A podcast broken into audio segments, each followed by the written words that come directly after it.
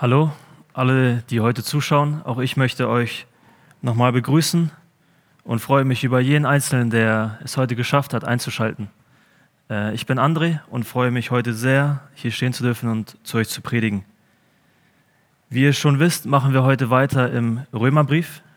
Wir schauen uns heute Kapitel 10 an. Und weil wir sehr viel mit der Bibel heute arbeiten werden, macht es Sinn, wenn ihr euch den Predigtext aufschlagt ähm, und zu Händen habt. Genau, der Titel meiner Predigt lautet Rettung allein durch Glauben. So einfach und doch so schwer.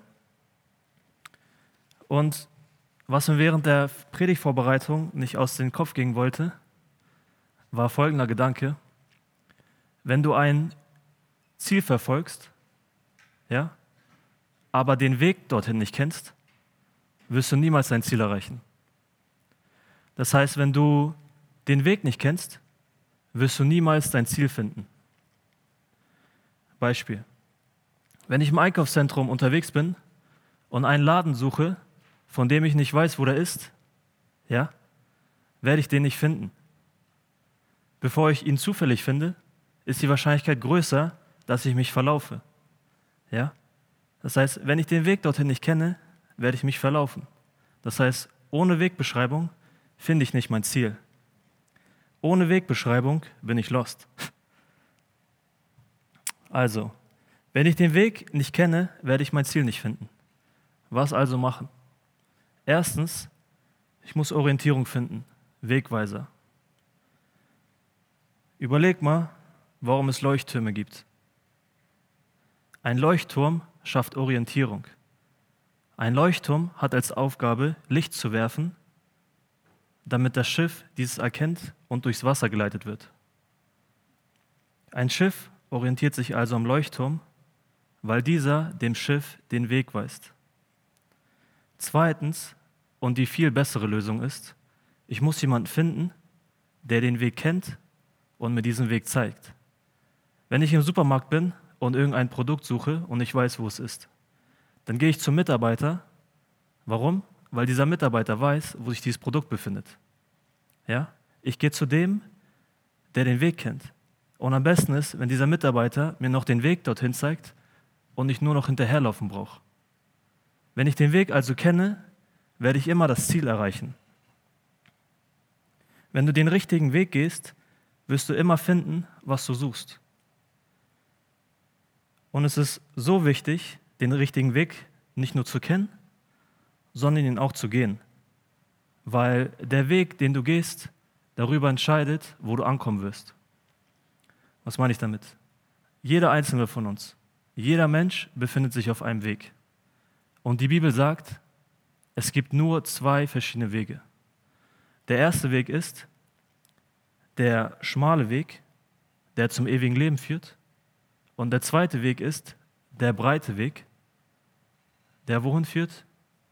Ins ewige Verderben. Mehr Wege gibt es nicht.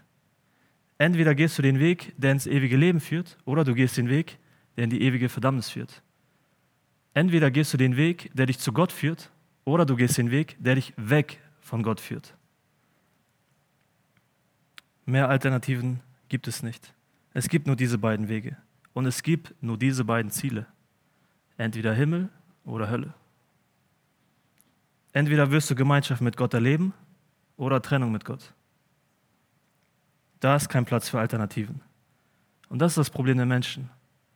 Das wollen die Menschen nicht hören, das wollen die Menschen nicht einsehen. Jeder Mensch möchte sich selbst verwirklichen. Jeder Mensch möchte nach seiner eigenen Pfeife tanzen. Jeder Mensch will seinen eigenen Weg gehen. Hört mal, was in Sprüche 14 steht. Da heißt es, mancher Weg erscheint dem Menschen richtig, aber zuletzt führt er ihn doch zum Tod. Und Jesaja hat auch schon gesagt, wir alle gingen in die Ehre wie Schafe. Ein jeder sah auf seinen Weg. Ja? Viele Menschen wissen und erkennen nicht, dass sie sich auf dem direkten Weg in die Hölle befinden. Das ist traurig, aber das ist Realität. Und das ist die Falle des Teufels. Der Teufel möchte nicht, dass du den Weg zu Gott findest. Der Teufel freut sich, wenn du verloren gehst. Der Teufel freut sich, wenn du direkt ins Verderben läufst. Gott möchte nicht, dass du verloren gehst. Hört mal, was er in Hesekiel 33,11 spricht. Spricht zu ihnen, so wahr ich lebe, spricht Gott, der Herr. Ich habe keinen Gefallen am Tod des Gottlosen, sondern daran, dass der Gottlose umkehre von seinem Weg und lebe. Kehrt um, kehrt um von euren bösen Wegen. Warum wollt ihr sterben, o Haus Israel? Ja, wir wollen uns heute anschauen, wie dieser Weg zu Gott aussieht. Wir wollen uns anschauen, wie ewiges Leben und Gemeinschaft mit Gott möglich ist. Und dafür lesen wir Römer 10. Wir werden das ganze Kapitel bearbeiten, aber ich werde nur bestimmte Verse lesen, damit wir mit der Zeit besser klarkommen. Römer 10, Verse 1. Brüder, der Wunsch meines Herzens und mein Flehen zu Gott für Israel ist, dass sie gerettet werden. Denn ich gebe ihnen das Zeugnis, dass sie Eifer für Gott haben, aber nicht nach der rechten Erkenntnis. Denn wenn du, Vers 9, denn wenn du mit deinem Mund Jesus als den Herrn bekennst und in deinem Herzen glaubst, dass Gott ihn aus den Toten auferweckt hat, so wirst du gerettet. Vers 13. Jeder, der den Namen des Herrn anruft, wird gerettet. Wie sollen sie aber den anrufen, an den sie nicht geglaubt haben? Wie sollen sie aber an den glauben, von dem sie nichts gehört haben? Wie sollen sie aber hören ohne einen Verkündiger? Alles gut. Vers 17, danke Bruder. Vers 17, demnach kommt der Glaube aus der Verkündigung, die Verkündigung aber durch Gottes Wort. Lass uns beten. Herr Jesus, hab Dank, dass dein Wort auch heute noch Kraft hat, Leben zu verändern. Hab Dank, dass du bist, der gekommen ist, um uns den Weg zu Gott, dem Vater, zu zeigen. Du sprichst, ich bin der Weg, die Wahrheit und das Leben. Niemand kommt zum Vater als nur durch mich. Und deshalb bitte ich dich, dass du uns Augen schenkst, die sehen und Ohren, die hören. Ich bitte dich, dass du das gesprochene Wort auf fruchtbaren Boden fallen lässt, damit es Frucht bringt. Hab Dank für alles, Herr Jesus. Amen.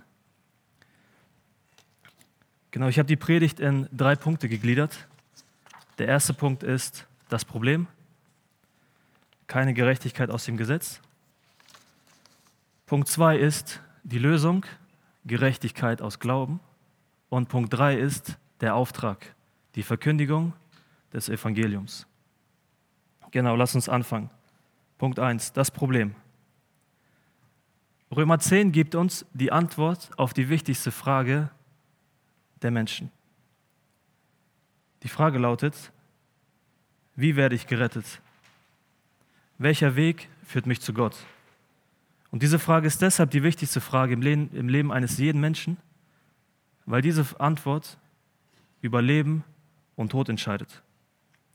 Die Frage, wie werde ich gerettet, muss sich mindestens jeder Christ vor seiner Bekehrung gestellt haben. Und ich bete und hoffe, dass du dir diese Frage heute auch stellst. Wie werde ich gerettet? Aber bevor du dir die Frage stellst, wie werde ich gerettet, macht es Sinn, darüber nachzudenken, warum und wovor wir gerettet werden müssen. Weil ich glaube, wenn ich ein Problem nicht erkenne, dann werde ich die Lösung nicht verstehen. Und die Bibel spricht davon, dass jeder Mensch ein Problem hat. Jeder Mensch. Du, ich, alle. Die gesamte Menschheit hat ein Problem. Und dieses Problem nennt sich Sünde. Paulus hat in Römer 3 schon gesagt, denn alle haben gesündigt und verfehlen die Herrlichkeit, die sie vor Gott haben sollen. Jeder ist ein Sünder, jeder Mensch ist ein Sünder. Und Sünde ist wie ein Verbrechen. Sünde ist wie eine Straftat gegen Gott.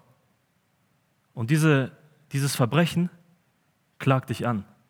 Für all deine Sünden musst du eines Tages dich vor Gott rechtfertigen. Deine Schuld, deine Sünde, deine Straftaten klagen dich vor Gott an. Und wisst ihr was? Gott selbst ist der Richter. Und das Problem ist, dass dein Urteil aufgrund der Sünde schon feststeht. Schuldig. Du bist schuldig aufgrund deiner Sünde. Und wie sitzt du diese Schuld ab? In der ewigen Verdammnis. Deshalb, weil jeder Mensch ein Sünder ist, befindet sich jeder Mensch, ohne es zu wissen, auf dem direkten Weg ins Verderben. Aber jetzt stellt sich doch die Frage, gibt es irgendeinen Weg oder eine Möglichkeit, diesem Verderben zu entkommen? Gibt es irgendeine Möglichkeit, vor diesem Verderben gerettet zu werden? Gibt es eine Möglichkeit, von meiner Schuld freigesprochen zu werden und mit Gott wieder ins Reine zu kommen? Und die Antwort lautet, ja, die gibt es. Und diese Antwort wollen wir uns heute anschauen. Wir beantworten heute die Frage, wie werde ich gerettet? Was muss ich tun, um von meiner Schuld freigesprochen zu werden und vor Gott wie ein Gerechter behandelt zu werden? Deshalb lasst uns anfangen und in den Text schauen. Vers 1, da heißt es, Brüder, der Wunsch meines Herzens und mein Flehen zu Gott für Israel ist, dass sie gerettet werden. Paulus hatte Israel auf seinem Herzen, Paulus hatte die Juden auf seinem Herzen. Paulus selber war einst Jude und betet zu Gott, dass er Israel rette.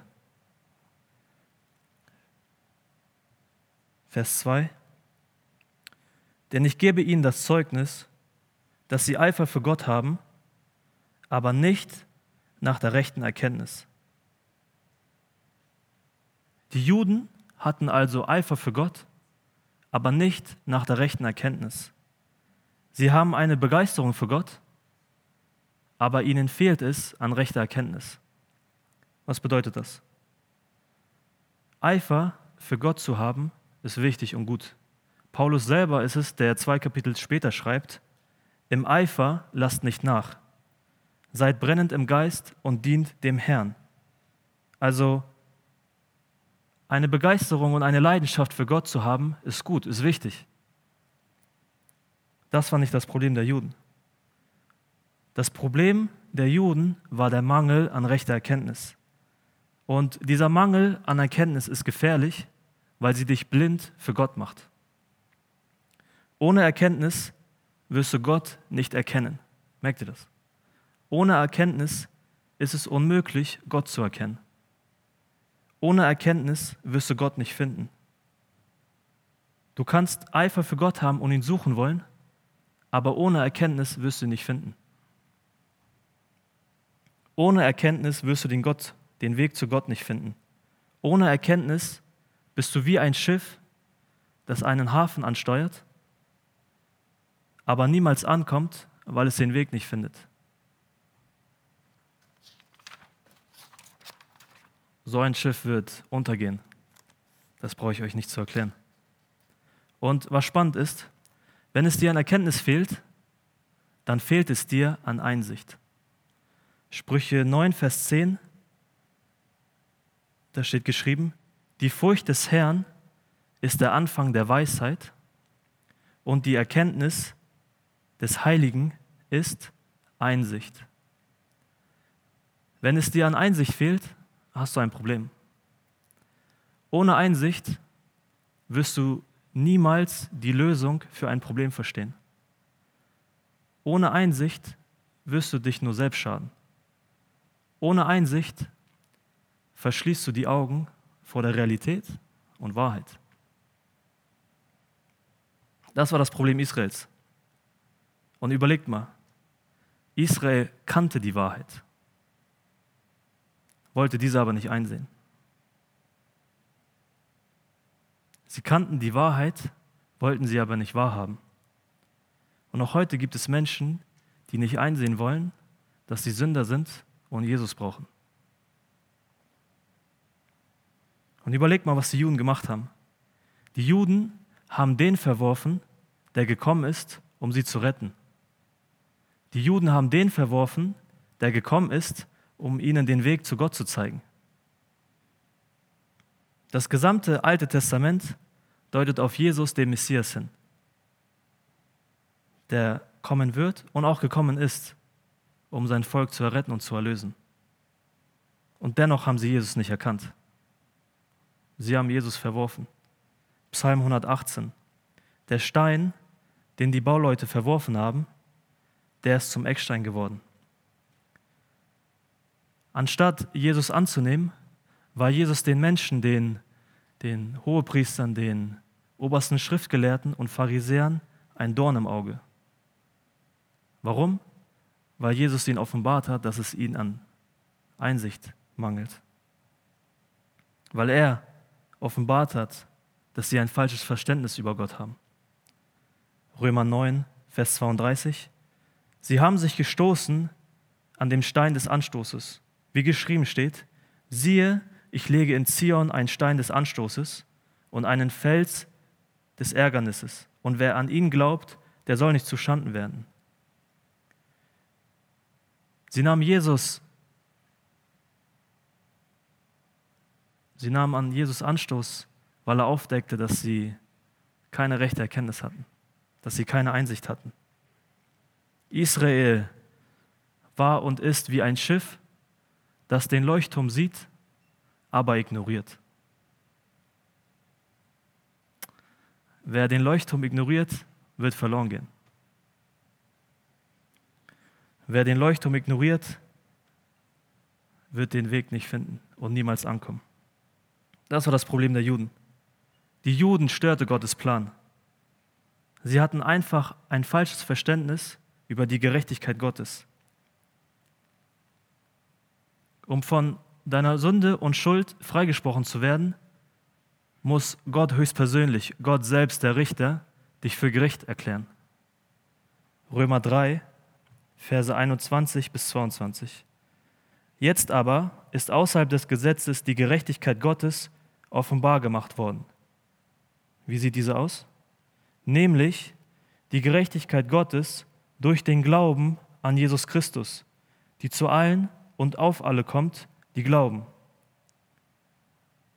Diese Gerechtigkeit Gottes durch Glauben wollte Israel nicht einsehen. In unserem Text in Vers 3 steht, denn weil sie die Gerechtigkeit Gottes nicht erkennen und ihre eigene Gerechtigkeit aufzurichten trachten, haben sie sich der Gerechtigkeit Gottes nicht unterworfen. Durch Glauben gerechtfertigt zu werden, war den Juden einfach zu einfach. Israel hatte eine Gerechtigkeit vor Augen, die man sich selbst verdienen und erarbeiten musste. Sie wollten es schwer haben. Warum? Damit sie ihr eigener Retter sein konnten. Und genau das hat sie blind gemacht für den wahren Retter.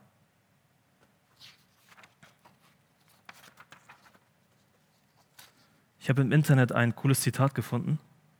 Da heißt es, eine Wahrheit, die wir nicht wahrhaben wollen, kostet uns viele Lügen. Ich sage es nochmal, weil ich das so krass fand. Eine Wahrheit, die wir nicht wahrhaben wollen, kostet uns viele Lügen. Israel wollte nicht die Wahrheit wahrhaben und redete sich deshalb Lügen ein. Und die Lüge, die sich Israel einredete, war, dass sie versuchten, durch Werke und durch Halten des Gesetzes sich ihren eigenen Weg zu Gott zu bahnen. Aber so läuft das nicht. In Vers 4 steht, denn Christus ist das Ende des Gesetzes zur Gerechtigkeit für jeden, der glaubt. Jesus ist das Ende des Gesetzes. Warum? weil er die Erfüllung des Gesetzes ist. Er selber spricht in Matthäus 5, Vers 17, ihr sollt nicht meinen, dass ich gekommen sei, um das Gesetz oder die Propheten aufzulösen. Ich bin nicht gekommen, um aufzulösen, sondern um zu erfüllen. Und Jesus ist der Einzige, der es geschafft hat, das ganze Gesetz zu erfüllen. Warum? Weil er der einzige Mensch ist, der von keiner Sünde wusste und ohne Sünde war. Deshalb konnte er das Gesetz erfüllen. Und jetzt hört zu.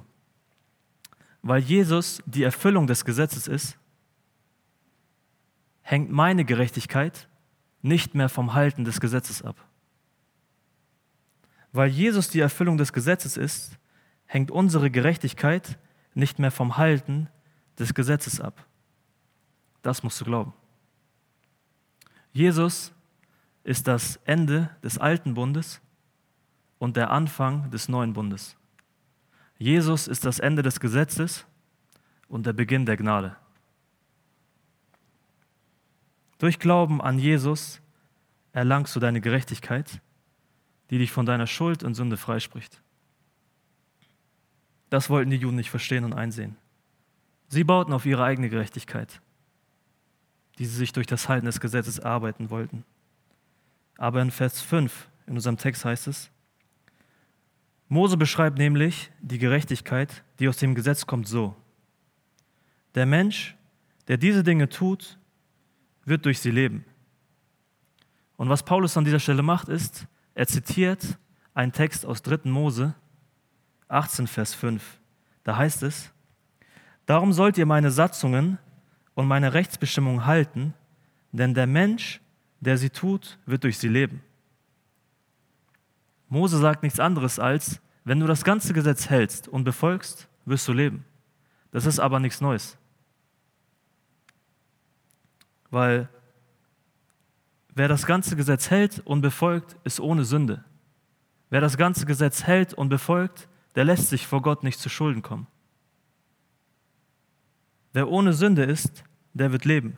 Wer ohne Sünde ist, wird auch nicht bestraft werden. Wofür denn auch? Wer ohne Sünde ist, ist gerecht.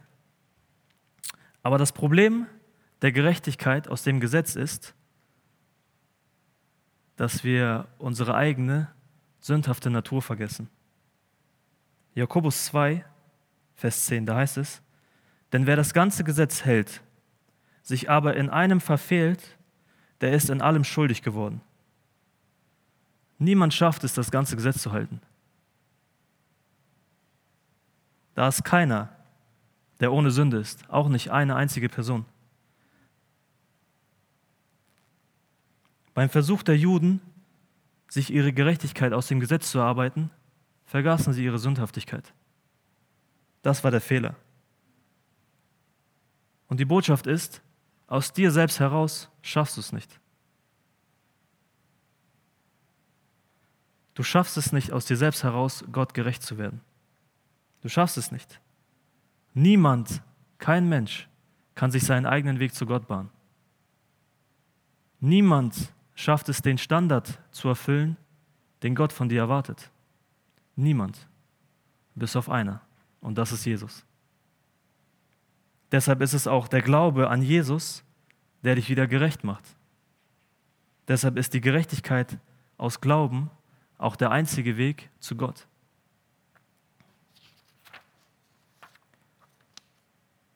Und diese Gerechtigkeit aus Glauben schauen wir, schauen wir uns jetzt an. Das Problem der Juden war also, dass sie keinen Glauben hatten. Aber wie sieht dieser Weg der Gerechtigkeit aus Glauben aus? Römer 10, Verse 6 bis 7. Aber die Gerechtigkeit aus Glauben redet so. Sprich nicht in deinem Herzen, wer wird in den Himmel hinaufsteigen, nämlich um Christus herabzuholen? Oder wer wird in den Abgrund hinuntersteigen, nämlich um Christus von den Toten zu holen? Und ich fand das ein bisschen komisch, aber es, in den Versen wird einfach nichts anderes klar, als dass Gerechtigkeit aus Glauben nichts mit Werken zu tun hat. Gerechtigkeit aus Glauben hat nichts damit zu tun, dass du in den Himmel gehst und Jesus runterholst oder Jesus aus den Toten wieder herausholst. So funktioniert Glaube nicht. Das sind Werke. Das nennt sich Werkegerechtigkeit. Das hat nichts mit Glauben zu tun. Gerechtigkeit aus Glauben hat nichts mit dem zu tun, was du getan hast, sondern vielmehr mit dem, was Jesus getan hat. Merkt ihr das? Gerechtigkeit aus Glauben hat nichts mit dem zu tun, was du getan hast, sondern vielmehr, was Jesus getan hat. Jesus war der Einzige, der gerecht und ohne Sünde war. Bei der Gerechtigkeit aus Glauben wird dir deshalb Jesu Gerechtigkeit angerechnet. Und wenn Gott dich dann anschaut, dann sieht er nicht mehr deine Sünde, sondern er sieht Jesus. Und weil Jesus gerecht ist, wirst auch du gerecht sein. Jesus ist also der einzige Weg zur Gerechtigkeit Gottes. Jesus ist die einzige Möglichkeit, um mit Gott wieder ans Reine zu kommen. Jesus ist die einzige Möglichkeit, um vor Gott gerecht gesprochen zu werden. Du brauchst Jesus, um gerettet zu werden. Aber wie wirst du gerettet? Römer 10, Vers 9. Denn wenn du mit deinem Mund Jesus als den Herrn bekennst und in deinem Herzen glaubst, dass Gott ihn aus den Toten auferweckt hat, so wirst du gerettet. Um gerettet zu werden, musst du also mit deinem Mund Jesus als Herrn bekennen und in deinem Herzen glauben, dass Gott ihn aus den Toten auferweckt hat. Das war's. Mehr nicht. So wirst du gerettet. Mit dem Mund bekennen und im Herzen glauben. Aber warum schreibt Paulus hier, dass es so wichtig ist, dass du daran glaubst, dass Gott Jesus aus den Toten auferweckt hat? Paulus ist es, der in 1. Korinther 15 schreibt, ist aber Christus nicht auferweckt worden, so ist euer Glaube nichtig. So seid ihr noch in euren Sünden. Nun aber ist Christus aus den Toten auferweckt. Er ist der Erstling der Erstentschlafenen geworden. Jesus ist auferstanden und dadurch ist Jesus die Erfüllung aller Verheißungen Gottes. Jesus war es, der den letzten Feind, den Tod besiegt hat. Jesus ist auferstanden. Und weil Jesus auferstanden ist, wirst auch du leben, wenn du stirbst. Weil Jesus auferstanden ist, wirst auch du gerettet werden können. Jesus sagt ja selber, ich bin die Auferstehung und das Leben. Wer an mich glaubt, wird leben, auch wenn er stirbt. Glaube daran. Glaube an Jesus und du wirst gerettet. Gerettet zu werden ist also nicht schwer. Und es hört sich sehr simpel an und einfach. Ist es auch. Soll ich sagen, warum? Weil Jesus die ganze Arbeit getan hat. Du musst nichts tun, außer zu glauben. Du musst nur glauben, dass Jesus für deine Sünden gestorben ist. In 2. Korinther 15 heißt es, lasst euch versöhnen mit Gott. Denn Gott hat den, der von keiner Sünde wusste, für uns zur Sünde gemacht, damit wir mit ihm zur Gerechtigkeit Gottes würden. Wenn du an Jesus glaubst, dann wird dir seine Gerechtigkeit angerechnet. Und Jesus ist es, der deine Sünde und Schuld auf sich nimmt. Jesus ist es, der an deiner Stadt für deine Sünde und Strafe bezahlt, indem er am Kreuz stirbt für dich. Weil Jesus am Kreuz gestorben ist, darf ich leben. Das ist der Heilplan, Heilsplan Gottes. Alles ist bezahlt. Rettung geschieht allein durch Jesus. Rettung geschieht allein durch Glauben. Epheser 2,8. Denn aus Gnade seid ihr errettet durch den Glauben. Und das nicht aus euch, Gottes Gabe ist es, nicht aus Werken, damit sich niemand rühme. Der Glaube an Jesus wird dich retten. Der Glaube an Jesus wird dafür sorgen, dass du nicht verloren gehst. Der Glaube an Jesus wird dir den Weg zu Gott zeigen. Jesus spricht selber, ich bin der Weg, die Wahrheit und das Leben. Niemand kommt zum Vater als nur durch mich. Oder Johannes 3:16. Denn so sehr hat Gott die Welt geliebt, damit, ah nee, denn so sehr hat Gott die Welt geliebt, dass er seinen eingeborenen Sohn Jesus für dich gab. Damit jeder, der an ihn glaubt, nicht verloren geht, sondern ewiges Leben hat. Nicht verloren gehen heißt gerettet zu werden. Glaube an Jesus und du wirst gerettet. Glaube an Jesus und du gehst nicht verloren. Du musst nur glauben. Paulus sagt in Hebräer, ohne Glauben aber ist es unmöglich, Gott wohlzugefallen. Denn wer zu Gott kommt, muss glauben, dass er ist und dass er die belohnen wird, welche ihn suchen. Und in unserem Text hat Paulus geschrieben, dass wir in unserem Herzen glauben sollen und bekennen sollen. Aber das Ding ist, bekennen ist gar nicht das Schwere. Wenn du wirklich an Jesus glaubst, dann wirst du ihn auch bekennen.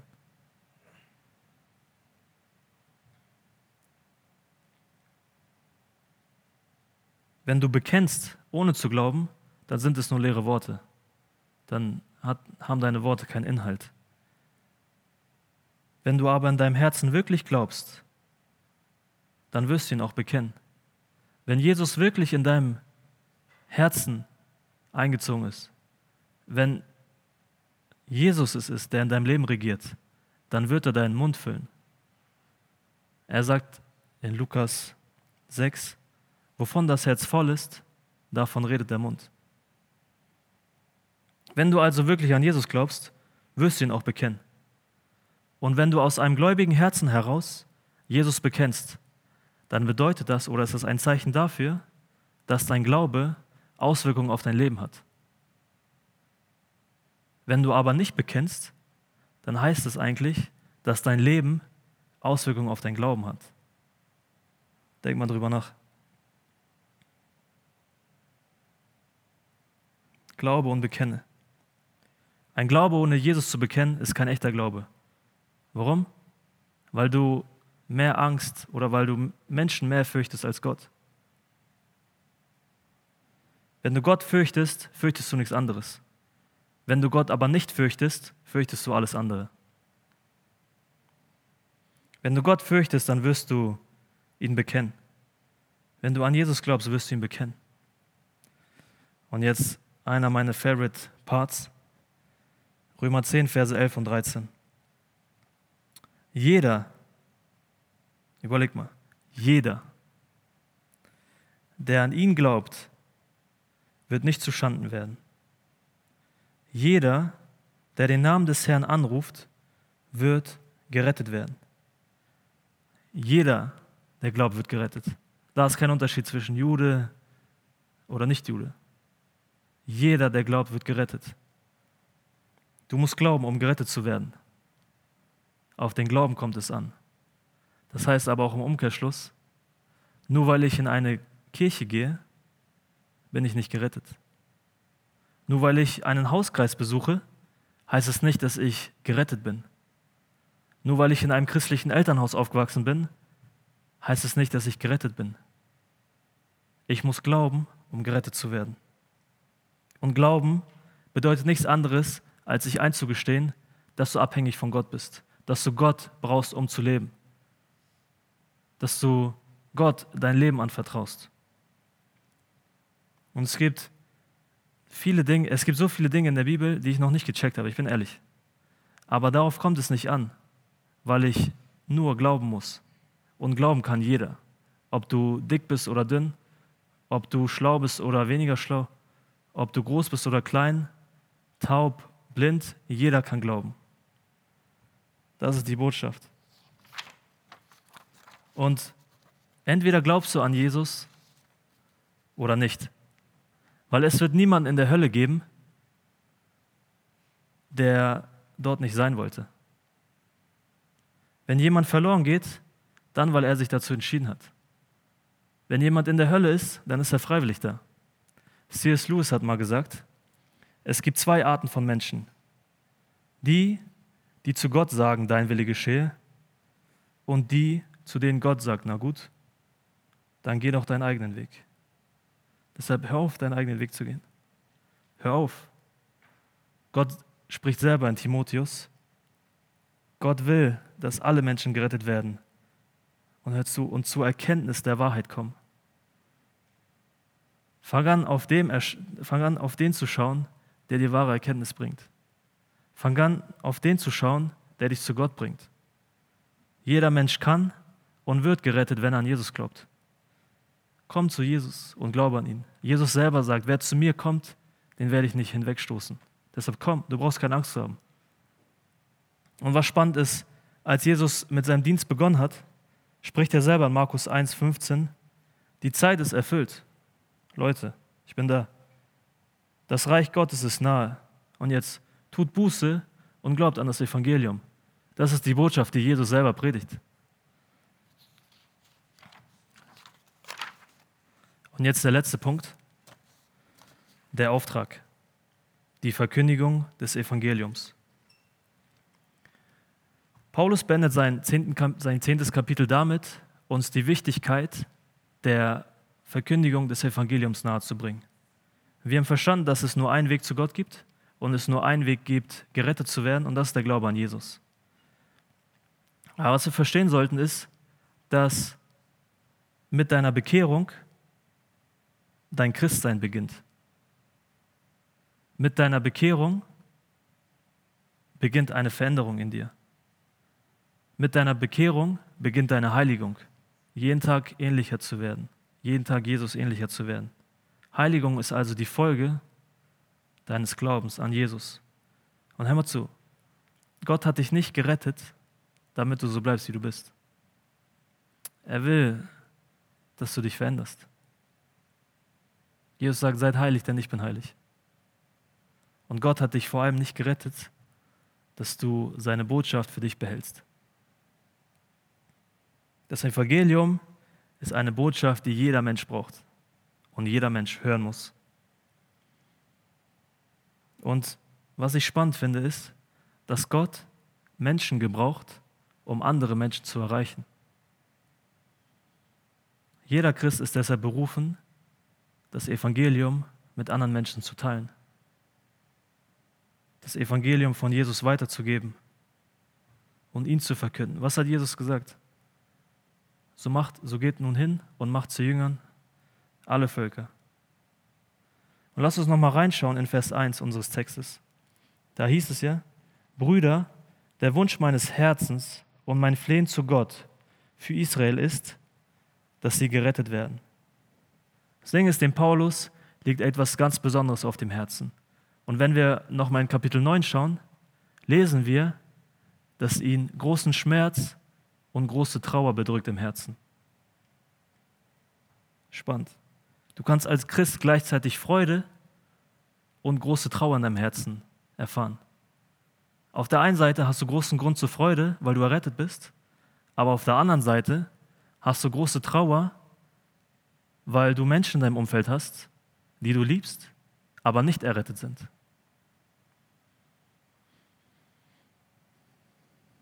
Kennst du das?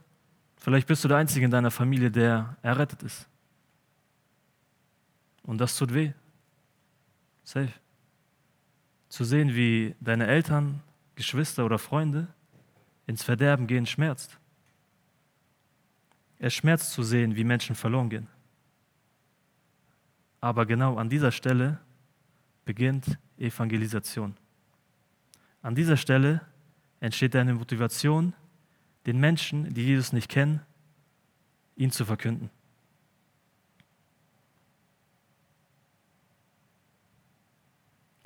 Ein Herz für Menschen zu haben, die verloren gehen, wird dich motivieren, ihnen das Evangelium zu predigen, ihnen das Evangelium weiterzugeben.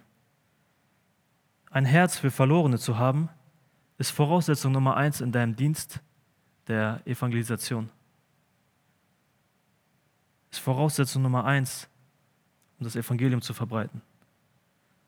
Ohne Mitgefühl, versprochen, ohne Mitgefühl für deinen Nächsten der Jesus nicht kennt, wirst du ihm niemals von Jesus erzählen. Wir brauchen also ein Herz für Menschen, die verloren gehen. Unser Nächster sollte uns nicht egal sein. Liebe deinen Nächsten wie dich selbst. Und wenn wir uns Vers 1 genauer durchlesen, merken wir, dass Paulus nicht nur den Wunsch in seinem Herzen hatte, dass Israel gerettet werde, sondern er brachte sie auch im Gebet vor Gott. Paulus betete für Israel, dass sie gerettet werden. Und jetzt will ich dir die Frage stellen, wann war das letzte Mal, dass du einen Ungläubigen in deinem Umfeld auf dem Herzen hattest und für ihn gebetet hast, dass er gerettet werde?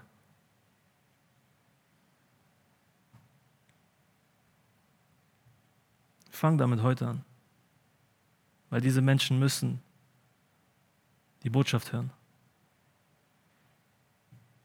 Bete für sie und sei gespannt, was Gott macht. Evangelisation beginnt also mit einem brennenden Herzen für Menschen, die Jesus nicht kennen.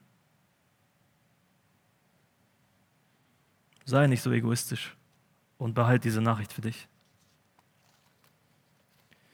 Und dann noch die Verse 13 bis 14.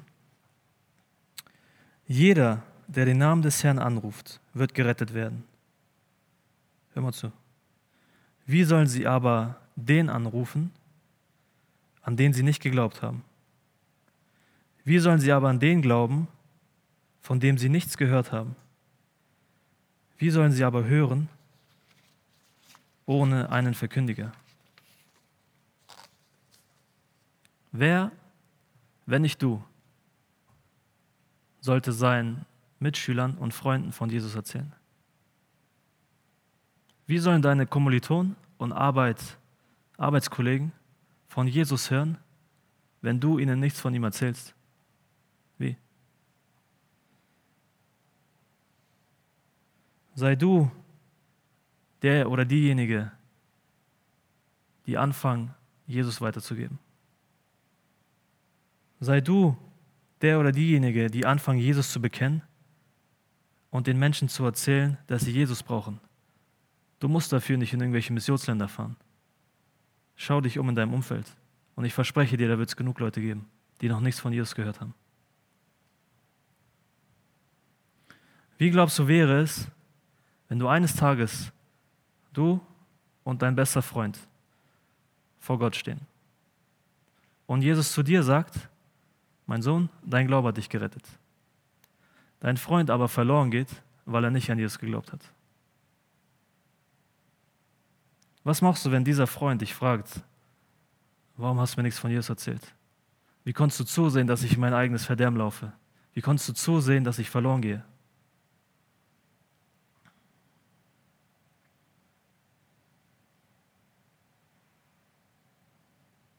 Wie kannst du zusehen, dass dein ungläubiges Umfeld, ich rede ja nicht mal von Fremden, Freunde, Familie, dass sie verloren gehen? Wir müssen anfangen, unseren Auftrag ernst zu nehmen. Fang an, den Leuten von Jesus zu erzählen. Fang heute an. Weil die Menschen müssen von Jesus hören. Wir haben nicht nur eine gute Botschaft, wir haben die beste Botschaft dieser Welt die jeder hören muss. Und was die Person dann mit dem Gehörten macht, ist dann ihre Sache. Wenn sie nicht gehorchen möchte, dann ist es ihre Sache. Aber sei du der Zeuge, zu dem dich Gott berufen hat. Und zum Schluss. Römer 10, Vers 16. Aber nicht alle haben dem Evangelium gehorcht. Das war das Problem Israels und das ist das Problem der Menschen heute. Sie wollen einfach nicht gehorchen. Sie glauben nicht an Gott, weil sie Gott nicht wollen. Sie wollen ihr eigener Gott sein. Sie wollen selbst Gott sein. Und deshalb hören sie nicht auf den einen und wahren Gott. Mach nicht denselben Fehler, sondern hör dem zu, was Gott dir zu sagen hat. Warum? Hör zu. Glaube resultiert aus Ohren, die hören. Vers 17. Demnach kommt der Glaube aus der Verkündigung, die Verkündigung aber durch Gottes Wort. In anderen Übersetzungen heißt es, demnach kommt der Glaube aus dem Gehörten und das Gehörte durch Gottes Wort. Glaube gründet auf dem, was du hörst. Schlag deine Bibel auf und hör zu, was Gott dir zu sagen hat. Sag niemals, dass Gott schweigt, wenn deine Bibel zu ist. Schlag Gottes Wort auf und du wirst hören, was er dir sagt. Jesus sagt, meine Schafe hören meine Stimme. Wenn du im Glauben wachsen möchtest, dann liest deine Bibel. Lies die Bibel, bis sie dich liest. Und das Tolle ist, Gottes Wort hat auch heute noch Kraft, Menschen und Herzen zu verändern. Herzen und Menschen zu berühren. Fang an, auf das zu hören, was Gott dir sagt und glaube. Jesus selbst sagt, wer Ohren hat zu hören, der höre. Amen.